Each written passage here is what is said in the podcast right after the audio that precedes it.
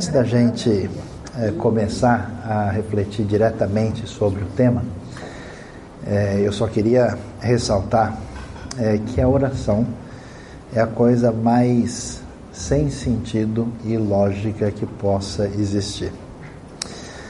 Se você raciocinar comigo direitinho, na oração a gente vai tentar informar a Deus a respeito de alguma coisa. Um Deus que é completamente onisciente, onipotente, que sabe mais do que você sobre o assunto. E você vai tentar uh, dizer alguma coisa para ele. Uh, além disso, por definição, já ser um negócio complicado, você informar quem já sabe de tudo, corre o risco de você mesmo nem entender direito o que está acontecendo. E então uh, você ainda corre o risco de mandar informação equivocada, errada, marcada pela sua visão limitada, pela sua situação de dificuldade. Uh, e, portanto, quando a gente tenta pensar em oração de maneira racional, lógica, humana, de fato a oração não faz sentido. A oração tem a, a finalidade uh, de ser um exercício na vida cristã de dependência de Deus, de reconhecimento de nossa limitação e fragilidade uh, e de uh, compreensão de quem Deus é. Geralmente, a gente eh, tenta orar principalmente quando a gente tem uma situação difícil que incomoda a gente e a gente quer mudar essa situação. E Deus, na sua bondade, no seu poder, na sua graça, ele muitas vezes muda coisas de maneira uh, extraordinária através uh, de uma simples oração. Mas a coisa mais significativa que a gente vai descobrir é que a oração, na verdade, tem um propósito maior de mudar a gente, de mudar a pessoa que ora. Então, uh, eu vou confessar a verdade aqui. Eu já fiz uma série de estudos a respeito da oração e eu sei que houve um chamado Cinco Verdades, do qual eu não me lembro exatamente tudo que está envolvido lá, porque nós temos, é, vamos dizer, dezenas de verdades sobre a oração. Uh, mas eu vou refletir com vocês a partir do meu coração e daquilo que uh, eu tenho para compartilhar aqui nessa tarde. E eu queria uh, começar mencionando o que a gente vê no ensinamento de Jesus sobre oração. quando nós lemos em Mateus capítulo 6, Jesus começa a dizer o seguinte, no versículo 5: E quando vocês orarem, não sejam como os hipócritas, eles gostam de ficar orando em pé nas sinagogas e nas esquinas a fim de ser vistos pelos outros. Eles asseguram que eles já receberam a sua recompensa. Mas quando você orar, vá para o seu quarto, feche a porta, ore ao seu pai que está em secreto. Então, seu pai que veio em secreto o recompensará.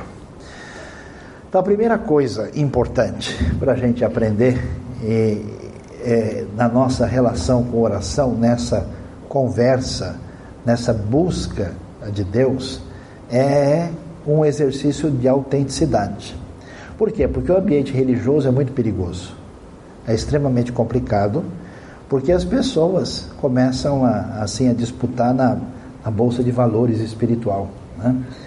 E existe toda uma série de códigos externos em que pessoa, as pessoas acabam avaliando como um lugar, um ambiente uh, onde as pessoas são mais ou menos espirituais. Então, o ambiente religioso é mais ou menos como uma sala cheia de gente gripada, onde todo mundo facilmente pega o resfriado. Então, a proposta de Jesus é o seguinte: olha, quando você for buscar Deus e falar com Deus, pare de bancar o santinho. Pare de fazer cara de crente. Pare de ser uma pessoa que parece espiritual para os outros, seja uma pessoa normal. Porque as pessoas, na época de Jesus, faziam isso. O pessoal tinha até a, a, capacidade de fazer cara de quem tinha jejuado, né? de fazer cara de triste, para a pessoa falar, nossa, como ele é consagrado, né? nossa, como ele é uma benção. Então, se tem um negócio uh, que destrói e dinamita a vida espiritual da gente, é exatamente a gente entender que a nossa prática religiosa, de alguma maneira, pode conferir algum tipo de status diante das outras pessoas para que elas uh, venham de alguma forma a botar uma azeitona a mais na nossa empadinha. E pensando nisso, acho que vale a pena a gente fazer um levantamento. Em que medida o que a gente faz de espiritualidade ou de oração, a gente divulga para todo mundo? A gente coloca na vitrine. É tão fácil falar mal dos outros, né? E é tão mais fácil falar bem da gente. Então, quando a gente pensar no exercício de oração, que a oração seja uma realidade autêntica. Por isso que o grande é, sinal da oração verdadeira é a oração que é feita sozinho. Né? Porque vamos falar a verdade, né? A gente está na frente dos outros na igreja, você dá aquela enfeitada no pavão assim para poder orar, para o pessoal né, é, acompanhar a coisa de maneira ah, vamos dizer, em sintonia com a sua bela oração. Né? E o que Jesus está dizendo, que a oração autêntica é a oração que a gente faria de joelho no quarto quando está doendo, quando está um negócio difícil. Porque a gente não fica escolhendo palavra, a gente não fica fingindo coisas bonitas para os outros escutar, porque a gente não ora a Deus, ora para as pessoas. E ora para as pessoas para que as pessoas escutem aquilo e de alguma maneira seja ah, mostrada a nossa espiritualidade. Então Jesus me diz: olha, se vocês querem aprender a orar, vocês devem fazer todo o possível para que esse exercício de religiosidade externa ah, não acompanhe a vida de vocês. Né? Então pense com você né, em que medida a sua oração é reflexo do seu coração. Às vezes eu fico assustado no meio religioso como as pessoas dizem coisas sem pensar. Porque eles já estão fazendo a coisa no automático, fazendo as coisas numa dimensão que não envolve a sinceridade que Deus deseja. Eu gosto de dizer, e vou repetir, que oração boa é oração de criança. Que a criança fala a verdade de coração aberto. Né? Como eu gosto de dizer, Papai do céu, obrigado pela comida, menos pela cenoura, que o senhor sabe que eu não gosto. Né? E aí a coisa realmente é verdadeira, a gente precisa buscar essa autenticidade. E Jesus prossegue e vai dizer uma segunda coisa muito importante. Ele diz isso no versículo 7. Quando orarem, não fiquem sempre repetindo a mesma coisa como fazem os pagãos. Eles pensam que por muito falarem, serão ouvidos. Não sejam iguais a eles, porque o seu Pai sabe de que vocês, do que vocês precisam antes mesmo de pedirem. Ou seja, Jesus vai dizer: existe um jeito complicado na tradição religiosa dos judeus de fazer uma oração pensando nos outros. Não façam isso. Mas os pagãos também têm um outro jeito de buscar a relação com a divindade, que é igualmente complicado. O que, que eles fazem? Eles repetem o negócio o tempo todo como uma espécie de fórmula mágica. Qual é a diferença entre o jeito bíblico e cristão de orar e o jeito pagão da bruxaria, da feitiçaria? Como é que funciona a bruxaria a feitiçaria? funciona da seguinte maneira: acredita-se que existem forças ocultas no universo e que essas forças ocultas precisam ser descobertas os segredos. É como se fosse uma espécie de energia que precisa ser deslocada, e quando a gente descobre o segredo, você tem o poder e você diz a fórmula certa, abra cadabra, abre-te sésamo, né? Você diz a fórmula e aí a coisa acontece.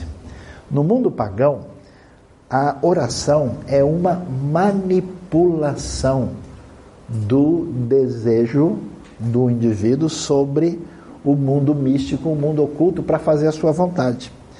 Por isso, a relação dos que não conheciam a Deus com a oração era sempre ficar repetindo um monte de coisa até achar a frase certa para ver se fazia a coisa acontecer.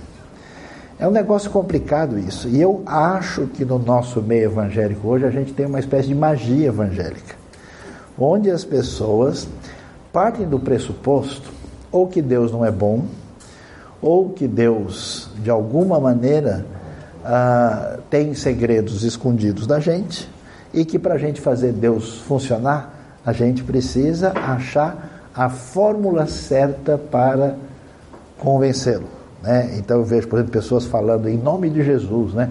mas de uma maneira assim como se ele dissesse um, uma espécie de, de, de expressão mágica. Né? Olha, esse negócio, eu me lembro que eu estava até num outro país, um sujeito que não tinha nada de cristianismo, e ele estava tão acostumado com as pessoas de igreja que ele disse assim: escuta, mas será que o pessoal vai encontrar lá o negócio? Ele falou: ah, em nome de Jesus vai. Ou seja, tomara que ache, né? Essa é a frase que vai dar certo, né? E a pessoa começa a repetir isso. No mundo pagão, a gente trata a divindade como uma energia porque a gente não acredita que Deus é Pai. Que Deus é uma pessoa e que Deus ama e que Deus está nos escutando. Por isso, ah, quando a gente vai orar, o primeiro desafio é esquecer todo mundo, é esquecer as pessoas em volta e de fato entrar em contato com Deus, porque a gente não descansa a cabeça, né? A doença da ansiedade, da perturbação, da preocupação machuca a gente, que a gente não consegue conectar só em Deus. O outro desafio é tratar Deus como uma espécie de força impessoal, uma energia a ser vencida e manipulada a nosso favor. E a gente não ora de verdade enquanto nosso coração não descansa na graça de Deus e não entende que mais interessado do que no seu bem está o próprio Deus mais interessado no benefício da sua vida está o próprio Deus. Por isso, orar é uma coisa sobrenatural. É interessante isso. É interessante porque a Bíblia vai usar uma expressão que aparece no final do livro de Judas, aparece é, no livro de Efésios, capítulo 6. Efésios, quando vai falar da, da grande armadura é, que envolve a nossa a luta espiritual, depois de falar de toda a armadura, o texto vai usar uma expressão muito valiosa, muito interessante, que merece uma atenção bastante especial. Lá no capítulo 6, no final do livro de Efésios, ele vai falar sobre a armadura de Deus. Quando ele termina de falar sobre a espada do Espírito, que é a palavra, ele vai usar orem no Espírito. Terceira coisa importante a aprender. Orem no Espírito. Alguém poderia traduzir pelo Espírito em todas as ocasiões.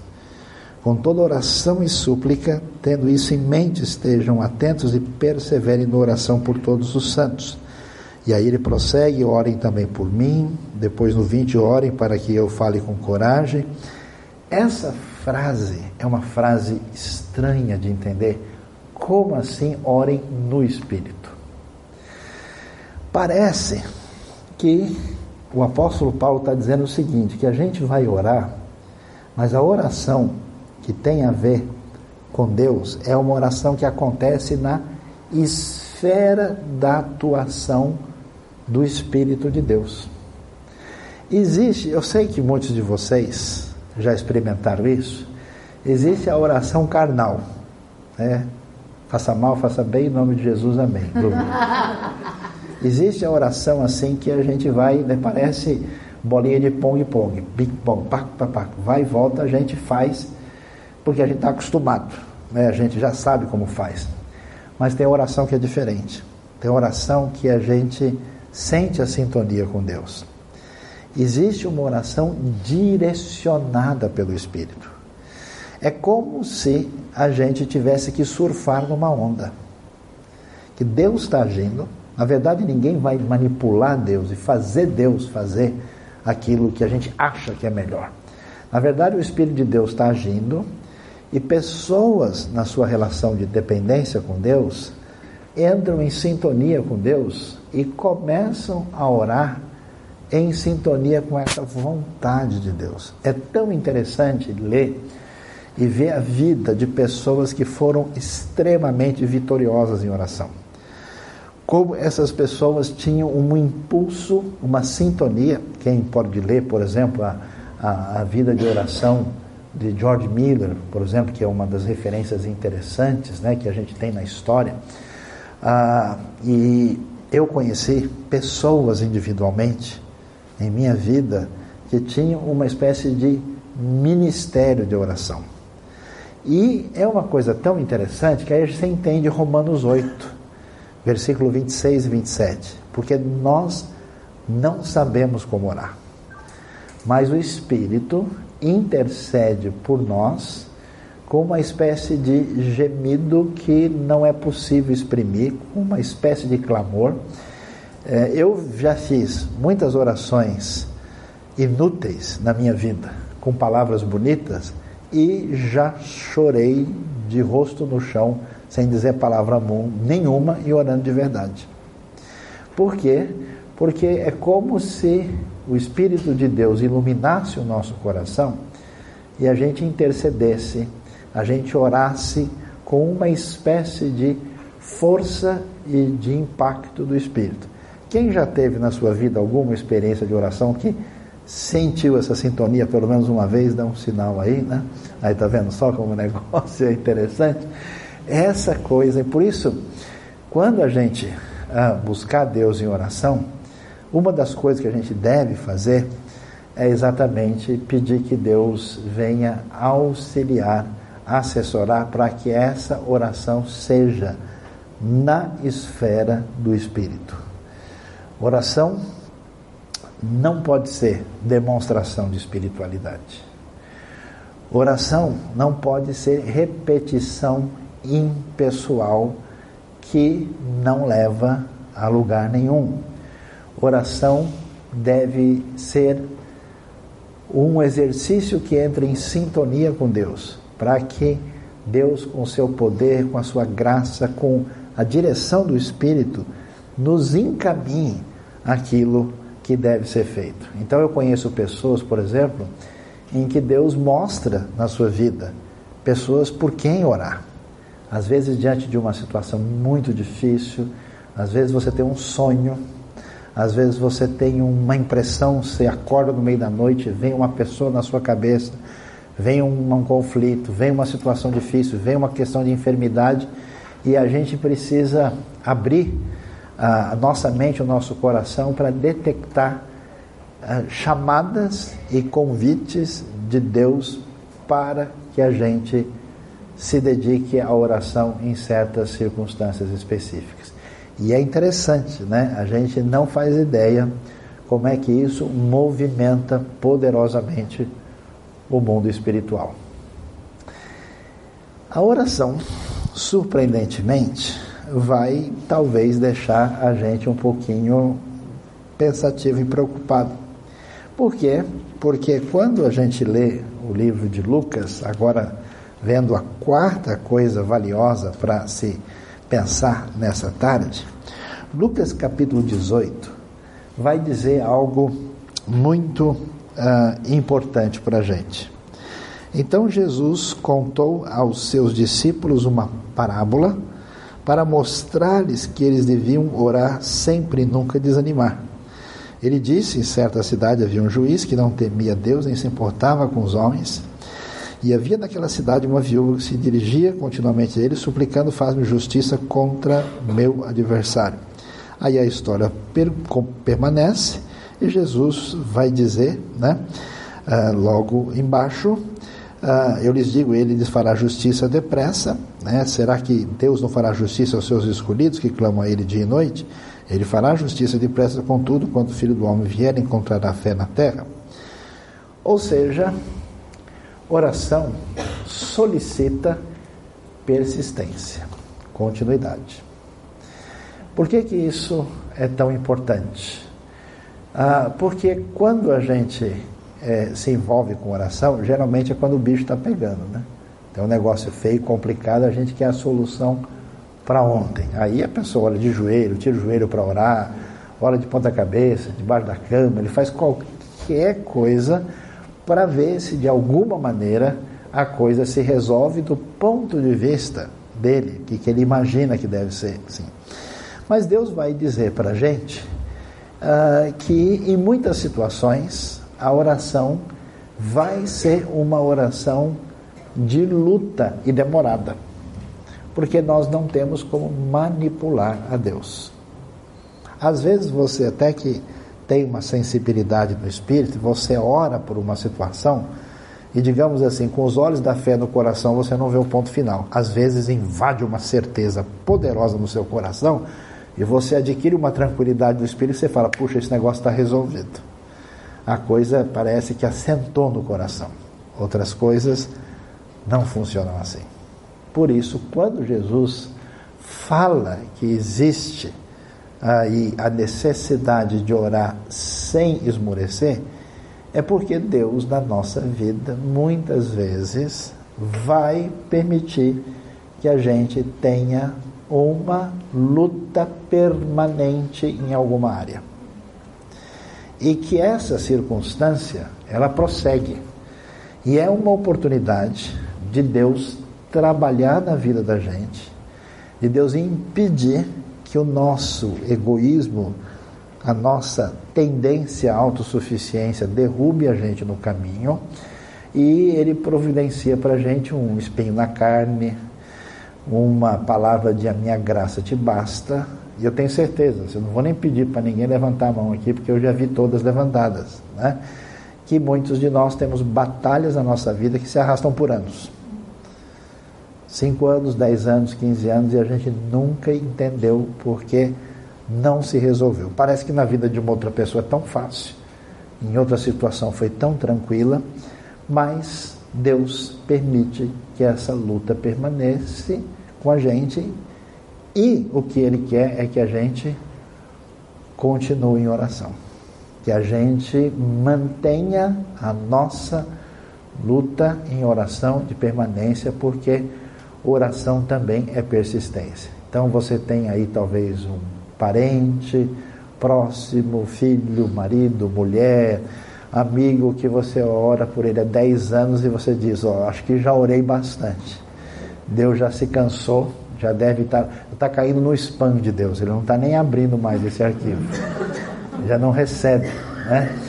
Não funciona assim. Ao mesmo tempo em que a gente não precisa e nem deve entrar na repetição irrefletida, é necessário ah, que a gente mantenha uma persistência na oração naqueles assuntos difíceis que só você e Deus sabem. E eu vou dizer uma coisa para vocês: a gente não faz ideia, que Deus não deixa a gente ver. Mas eu tenho testemunhos que eu vi na minha vida muito impressionantes. Testemunho do tipo: a pessoa orou a vida toda e nunca viu nada. A pessoa morreu. E as coisas começaram a acontecer depois que a pessoa foi embora para a casa do pai. Deus não permitiu. Há coisas que acontecem na vida da gente que envolve uma ação poderosa no mundo espiritual e que está ligado com a oração de outras pessoas. Eu vou contar uma experiência para vocês aqui que eu não devia, mas que me surpreendeu há muitos anos.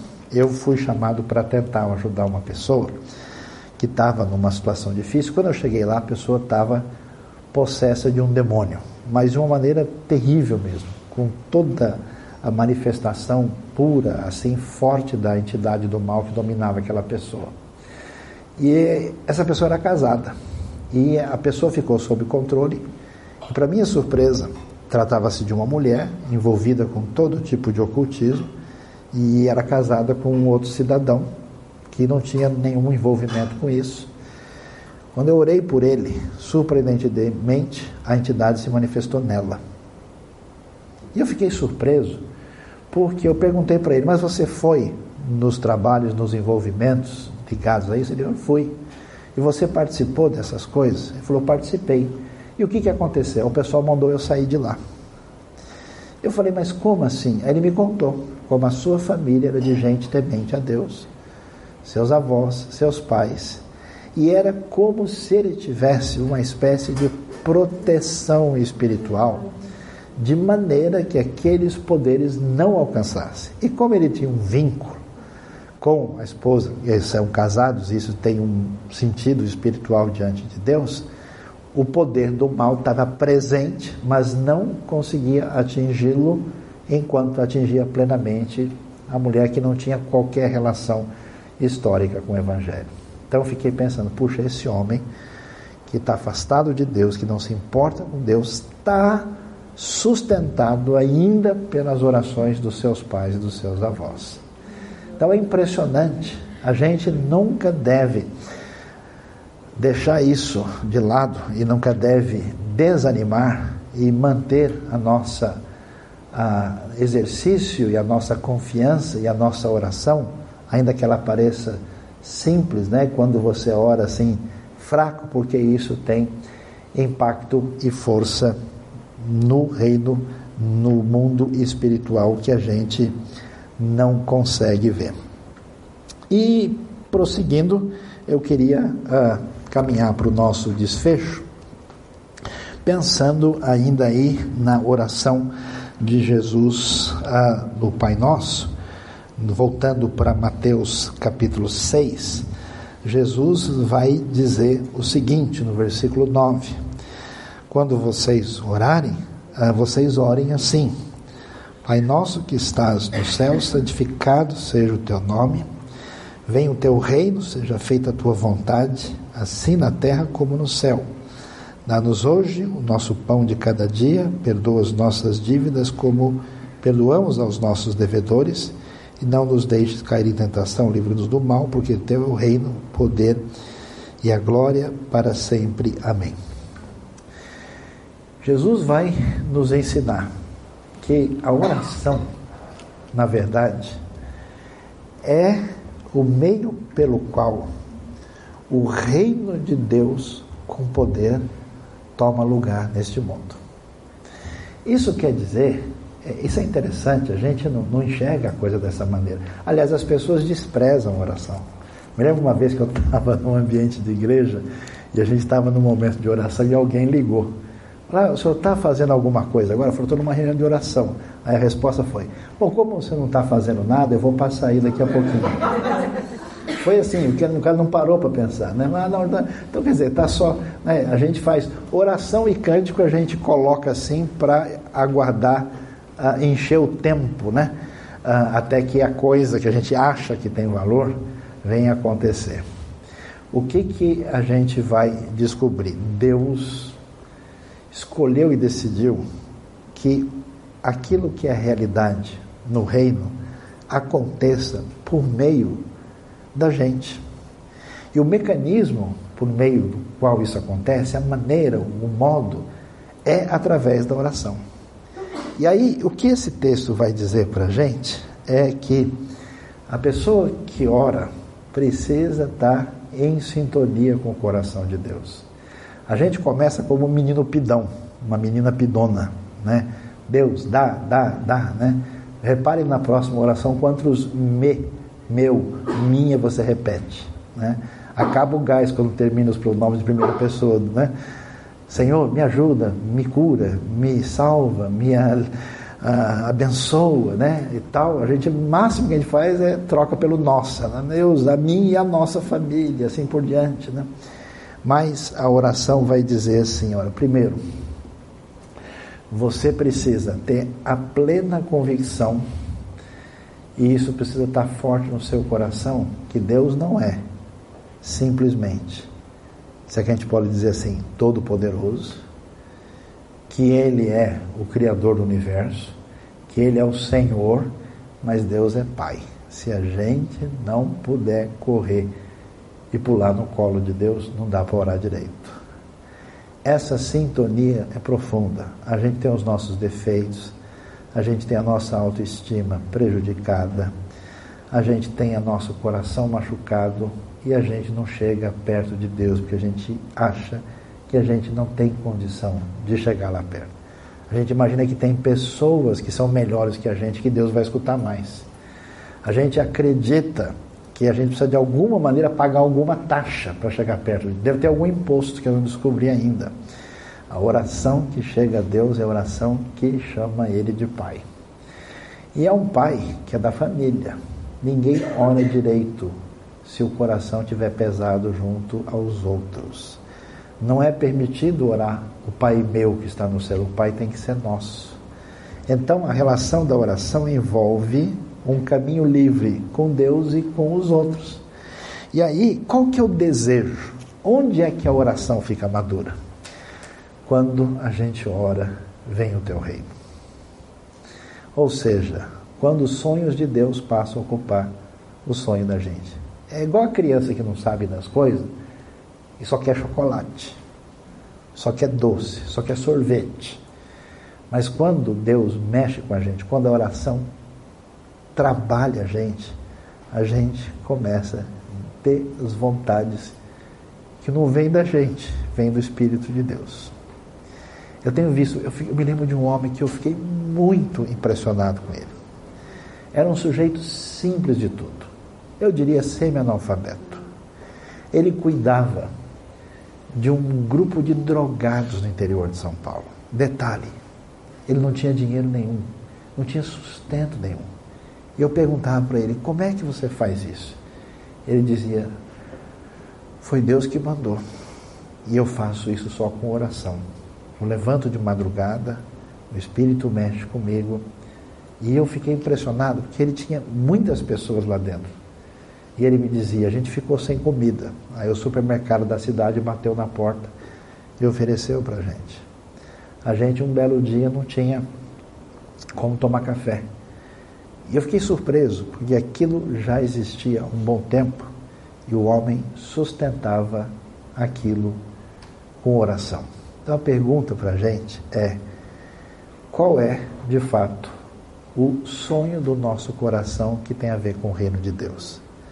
ou se a nossa oração é: ah, eu quero uma casa mais bonita, quero o meu carro mais brilhante, quero o meu filho mais simpático que os outros. Será que a nossa oração é exercício de egocentrismo? Quando a gente ora de verdade, a gente fala: Pai, quando é que o reino vai chegar? Ah, quando o reino chegar. Vai ser tão diferente, vai ser tão poderoso, vai ser tão especial Deus, uma coisa eu queria no meu coração, que a tua vontade fosse feita na terra como ela é feita no céu. Esse caminho da oração, que é essa oração que entende Deus como Pai, que sonha os sonhos de Deus, essa, essa oração em sintonia, é o caminho que vai ensinar a gente a depender de Deus. Porque quando você sabe que você tem um Pai do céu, que é doido por você, gosta de você outro tanto e mais outro tanto, e que abençoa a nossa vida, aí a gente pode ficar tranquilo. O que mata a gente, o que é o contrário de oração, é perturbação, é ansiedade, é o desespero de cuidar com as emoções negativas do coração os desafios que estão diante da gente. Por isso é tão bonita a oração quando ela diz: O pão nosso de cada dia nos dá hoje. Porque eu jamais pediria assim: Deus, o pão nosso dos próximos três meses nos dá hoje. Para que eu já estoque um bocado e já fique ali com tudo na mão, para se der qualquer problema eu tenha como resolver. Mas não é assim. A pessoa que descansa o coração em Deus sabe que vai depender dele e vai orar de novo todo dia. Tudo que a gente faz na vida é buscar margem de segurança para a gente não ser afetado, não ser atingido. A gente sempre se protege. A oração do Pai Nosso vai numa outra direção e ele só tem mais dois pedidos no final. Deus, eu queria que o Senhor me ajudasse a ter o mesmo tipo de coração tão bondoso na direção das outras pessoas. Porque você sabe bem, quando você tem raiva de alguém, quando você tem coisa engasgada, quando você deseja o mal da pessoa, quando o que a pessoa fez machucou você, não sarou, e você no fundo está querendo que ela se exploda. Amém, irmãos? Quem foi abençoado? a gente não consegue orar direito. A coisa é travada. É uma oração esquisita. Então, o desafio é: se Deus trata a gente desse jeito, a gente deve, é, ele vai falar, né? Que perdoa como nós temos perdoado quem nos deve. E o meu desejo a Deus, por isso que é diferente. Qual é a coisa mais triste que a gente tem na vida? É ferir quem a gente ama. Quando você gosta de alguém de verdade e sente que você pisou na bola, não dá uma travada geral assim que você fica se defendendo, fica se explicando, fica rodeando, tentando dizer não, não é bem assim, né? Pensa no filho querido, na filha querida, e que você deu uma escorregada fatal assim, e você tenta corrigir de toda maneira. Qual é o desejo que ele tem? Não nos deixe cair em tentação. Livra-nos do mal, Deus, porque uma coisa eu sei, que se eu cedo à tentação, o senhor vai ficar muito triste. Quer dizer, o relacionamento com Deus é pessoal. Então, o último elemento que marca a oração envolve essa relação pessoal quando a gente ora a oração de Deus e o nosso coração descansa em Deus. Então, não faça da oração uma espécie de demonstração de espiritualidade. Eu conheço gente que fez meia oração e ele já coloca 30 anúncios para todo mundo. A oração, que é a oração de verdade, é oração guardada entre você e Deus. Não entre no processo de manipular a Deus na oração, tentando repetir as coisas de uma maneira em que você acha. Se você falar assim, se você usar essa fórmula, você apertou a tecla entre e Deus funciona. Não é assim.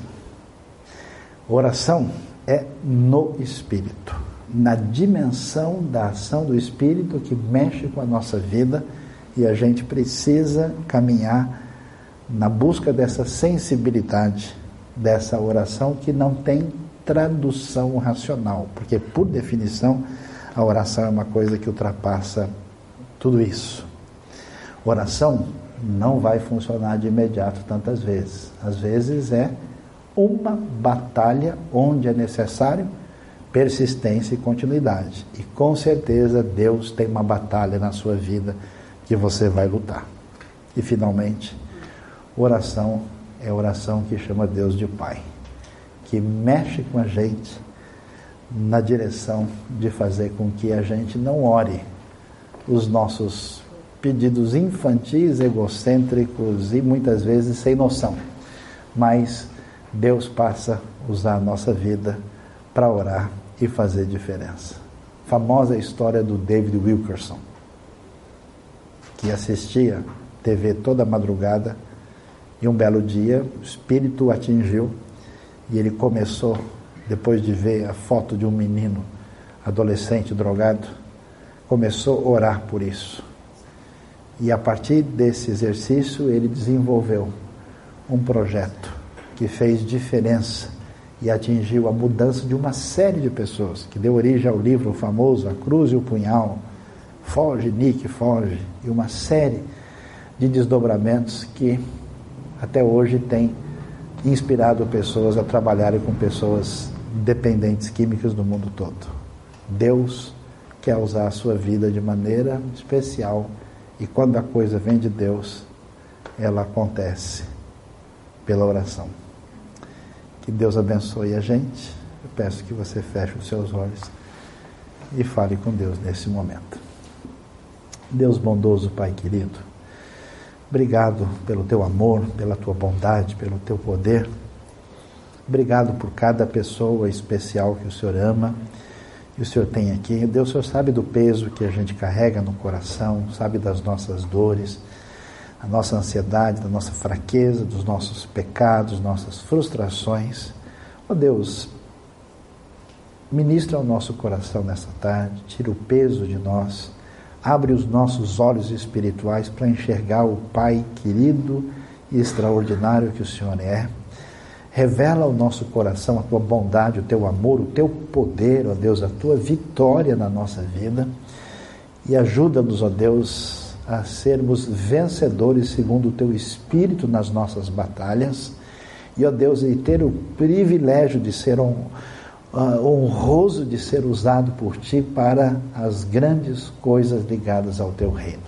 Abençoa os corações que falam contigo, que te buscam e que querem uma sintonia profunda. Derrama da tua graça, da tua bondade, da tua bênção, do teu poder nessa tarde. Te louvamos, agradecidos, orando em nome do querido Senhor Jesus. Amém. Amém. Que Deus abençoe o nosso coração aqui.